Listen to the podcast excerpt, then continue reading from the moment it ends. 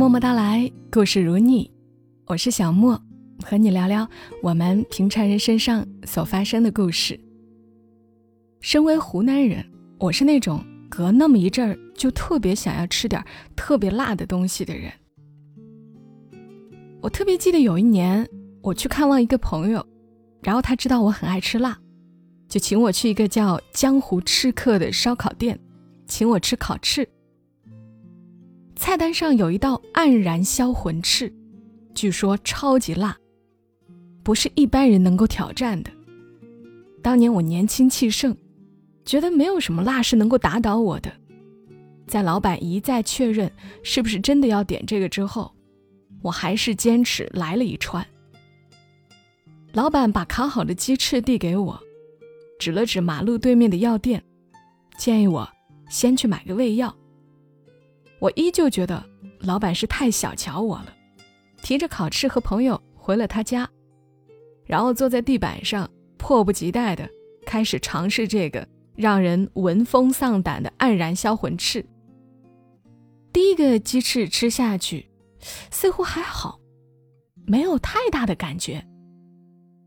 吃完第二个，后劲儿来了，我终于明白为什么叫黯然销魂了。那种不动声色的辣，才是最可怕的。味觉在被麻痹了一阵之后，我只感觉口腔喉咙在灼烧，眼泪鼻涕齐下，有一团火直冲天灵盖，接着就是肚子在抗议。我像一只小狗一样，辣的围着茶几打滚。更可怕的还在后头。第二天，我的口腔里长了若干溃疡，而且我竟然发不出清晰的声音了。我的朋友在那几天只能通过口型以及微弱的声音判断我说了些什么话。现在想想都后怕。从那一刻开始，真的再也发不出声音了。那。后果不堪设想。突然想到和大家说起这段经历，是因为今天我要和你们分享一篇文章，作者张春的《吃到哭》。我对于这种能够把人吃哭的经历，总是特别着迷。不知道是不是也有听友跟我一样有着奇怪的爱好？这篇文叫《吃到哭》，收录在张春的书《在另一个宇宙的》。一千零三天，在这篇文章里面，张春写道：“总有采访问我是不是吃货，其实我不明白吃货到底是什么意思。你是不是想方设法的吃？是啊，那就是了。我犹犹豫豫，总觉得，难道不是大家都这样吗？这问题总在我心头萦绕。”到底怎么样算吃货呢？今天突然想起，如果吃到哭，应该就真的叫吃货了吧？我有过三回吃到哭，头一次在初中，我和哥哥弄了一大笔钱，起码五十块，我们决心要好好吃顿烤肉串。我们家在县城，县城里那时只有一条大街。在那条大街最繁华的、布满了大排档和烧烤的路口，有一家传奇肉串。老板娘瘦瘦小小，笑容可掬，弄得很好吃只是一方面，神奇的是，他会记得你上次来的时候和谁一起来的，那时候说了点什么，要的什么口味儿。她只需要抬头看一眼，就笑容满面地说：“妹妹来啦。”这次怎么没和哥哥一起来啊？还是要跟上次一样放辣一些吗？要知道，他说的上次来，可能是一年前了。他记得每个客人。总之，我和哥哥弄到了一大笔钱，准备大吃一顿。我们俩打赌，要赌谁更能吃辣，自然要去那个阿姨家。只有那儿，我们才敢让她放下几罐辣椒粉。肉串连签子，大概小手指那么粗，但是一层层撒上我们要的辣椒粉以后，差不多有大脚趾那么粗。我们俩躲到家里一处还没动工装修的空房子里，里面只有一张没铺褥子、光着床板的床和一张桌子。那是个刚落成的区，所有周边的房子都是空的。我们偷来钥匙，躲进那个没人的地方，并排端坐在床板上，对着面前堆积如山的火红的肉串。可能是由于空旷安静，气氛非常肃穆。我和哥哥你一串我一串，严格按竞赛规则吃了起来。劳模阿姨放的辣椒半点不掺假，非常辣。不知不觉间，都成了泪人儿。不往嘴里放肉串时，就把舌头拖到外面乘凉。再多一张嘴就好了。可以用那张嘴给这张嘴吹凉风。我默默打着转转，想找个缸子接自来水喝，但是没有。我说了，为了躲避爸妈，我们来到了什么都没有的空房子里。哥哥神情凌乱的直接走到自来水边，嘴巴凑上去接水喝。我和哥哥是非常爱面子的组合。有一次，我们一起乘火车回家，因为都指望对方留神，放松了警惕，以至于火车某次发动时，窗外徐徐掠过我们家所在的小站。哥，我猛站起来，我们坐过了，我绝望的呼喊。他保持着原来的坐姿，微微一摇头，低声快速地说：“坐下，莫作声。”我心领神会，马上镇定坐下，一路默然无语。我们瞟着周围，应该没有被人察觉，可以做错，没人看到才是紧要的。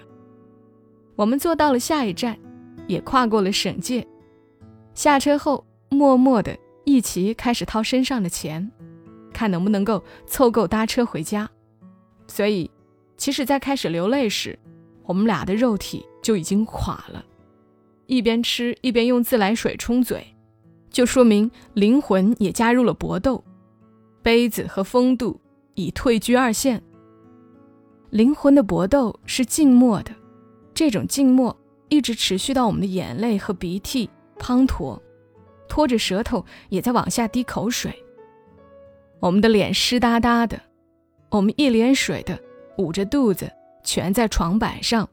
背对着背，我看着自己的胳膊和肚子起了一道道鞭痕一样的东西，红红的鼓出来。翻身去看他，发现他胳膊上也是。哥哥，看你胳膊。他转过来盯着我。你脸上也是。你脸上也是。我说。然后我们又咬紧牙关。各自蜷起来，不能嚎啕大哭，真是太难过了。这个比赛的意义，可能在于我这辈子第一次意识到胃的存在。毕竟那时候我才初中，他才高中，那么年轻。如果不作死的话，总要推迟几年才知道胃在哪里。我们俩也不总是处于竞技和对抗状态。家里刚刚买冰箱时。感觉这玩意儿太新鲜了，家里就能做冰棒。我俩天天闹着做冰棒、吃冰棒，终于真的惹到了我妈。她煮了一大锅绿豆汤，把家里所有能塞进冰箱的容器都灌上绿豆汤，做成了冰棒。冰棒盒、冰格、大小杯子和搪瓷缸，满满一冰箱冰棒。你们俩今天要把这些冰棒都吃光。妈妈说完就去上班了，留下放暑假的我们俩。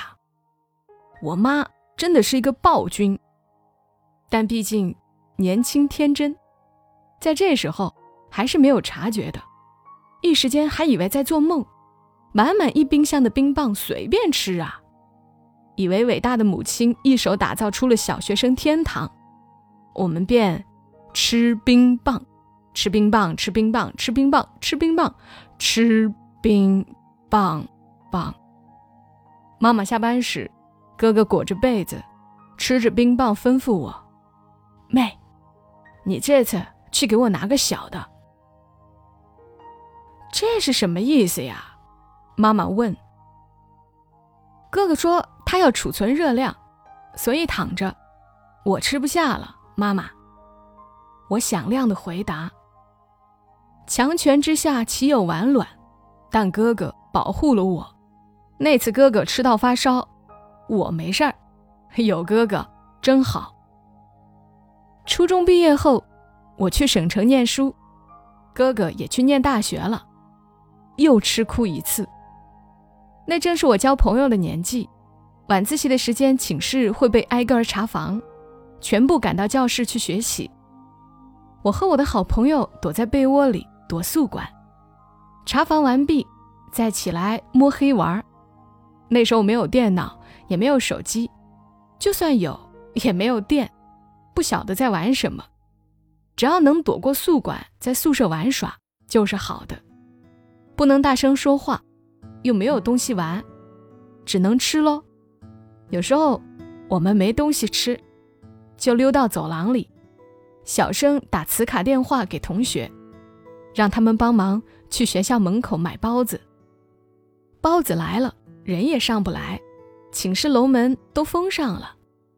但是这难不倒我们，我们用绳吊着塑料篮子放下去，包子放里面，再拉回来。怎么那么好吃呢？包子而已，好吃极了。特别是买十个包子，两个人轮流把每个包子一个吃一小口，然后再挨个儿每个吃一小口。我们像老鼠一样吃包子，像老鼠一样啾啾啾的笑个不停。不过友谊是很脆弱的啦，伤感。有一天我们俩吵架了。一辈子不可能再和好的那种。我独自去吃包子，想约另一个同学，可是被他约去了。试问，十四岁的少女谁能不害怕一个人吃包子？他先下了手，我惶惶不安地等着上包子。莫不是老板和他约好了，要让我形单影只又难堪？那天，老板给我的包子居然没有装在体面的笼屉里。而是扔在一个大瓷碗里端给我，这和要饭有什么区别？我的眼泪夺眶而出。所有人都知道我在吃一个瓷碗里装的包子吧？失去友谊，我就成了要饭的孤家寡人吧？你们都去开开心心的一起吃饭吧，我就在这儿用一个瓷碗吃包子吧。我合着眼泪吃完包子，觉得长大好难。就算包子还是很好吃，长大也是好难啊。又过了一些年，我大学毕业，在北京工作，第三次吃哭是在一个刚从通宵硬座火车上下来，回到家的早晨。那时候我在北京有了一个男朋友，我们住在一个不到十平方的小房子里。那个房间只能够放下一张床和一张电脑桌，衣物书全部装进大包，塞到床和墙之间仅剩的空隙里。需要的时候，就在床上铺个单子，把大包脱下来在床上找，然后把脱乱的东西使劲儿塞一塞，拉上拉链堆回去。日子多少有点苦。从火车站到家。妈妈已经准备了早饭，让我吃完再去睡。那顿早饭里有白粥，一碟干煸土豆丝儿，还有一碟炒的腌萝卜干儿。妈妈做的萝卜干儿是用最小的圆萝卜切的，这样可以保证每片都有最脆的萝卜皮。一片一片摆在竹箩上晒干，晒干以后用很多油炒熟密封。等到要吃时，用切碎的干辣椒和小虾米一起炒入味。他一定早早就起床准备了，因为土豆丝儿是热的，而萝卜干已经放凉。如果不凉，也是不够脆的。整夜的火车坐过来，很累很渴。我先喝了一口粥，然后伸出筷子，吃了一口萝卜干。可能我太饿了，可能胆固醇太好吃了，可能隐隐约约的小虾米太香了，也可能那一碗油浸着辣辣的萝卜干的样子太美了，也可能想到在键盘边上吃盒饭的男朋友太苦了，也可能突然感到离家太久了。我把粥推到一边萝卜干拉到怀里，还没明白因为什么。眼泪就滚滚的掉了下来。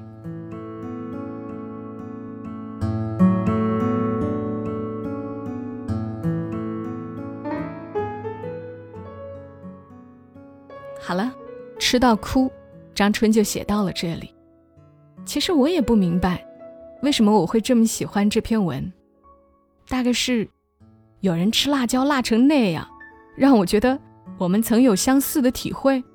所以很亲切，还是因为我很羡慕他有一个这样的哥哥，或者也有可能，我也想吃上那一口带着虾米香的萝卜干儿。